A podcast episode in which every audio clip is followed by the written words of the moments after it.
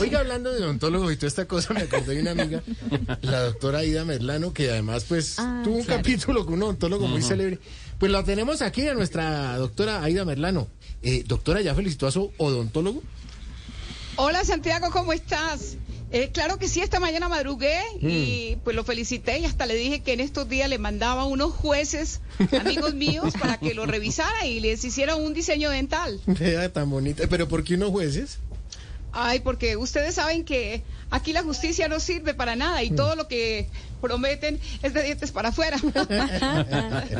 pero bueno, tengo que aceptar que esta es una fecha muy, pero muy especial para mí, que ya hasta hablé con Aida Victoria y le dije que hiciera una fiesta en honor a todos los odontólogos, así como me gusta a mí. Ah, qué bonito. ¿Pero cómo, son, cómo es una fiesta que le gusta a usted? Eh, tirando la casa por la ventana.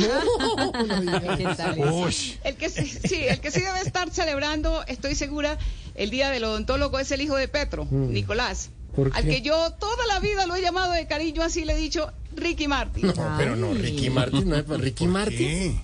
Sí, porque todas las platas se quiere pegar, todas las quiere coger. Yo incluso le canto así, una mordidita. Una mordidita, una mordidita. Bueno, Santiago, me di cuenta por acá también que estás cumpliendo años, un feliz Sí, cumpleaños. muy y amable, Que la gracias. muy rico. Gracias. Y bueno, me voy, me voy. Los dejo. ¿Cómo Feliz así? día a todos los odontólogos. Oh, ay, a mi odontólogo que lo amo. Bueno. De verdad, lo amo. Con todo corazón, felicitaciones para el odontólogo, el odontólogo mío. Él sabe a quién le estoy hablando, ¿no? Él sabe. Un besito. Un besito a todos. Que Bueno, besitos. Cuidado, se cae por ahí, Hasta se manda por la ventana. Ay, ay, ay, ay, ay, ay, ay. Ay. Se calla. Hola, y como una de fractura esa vez que cayó.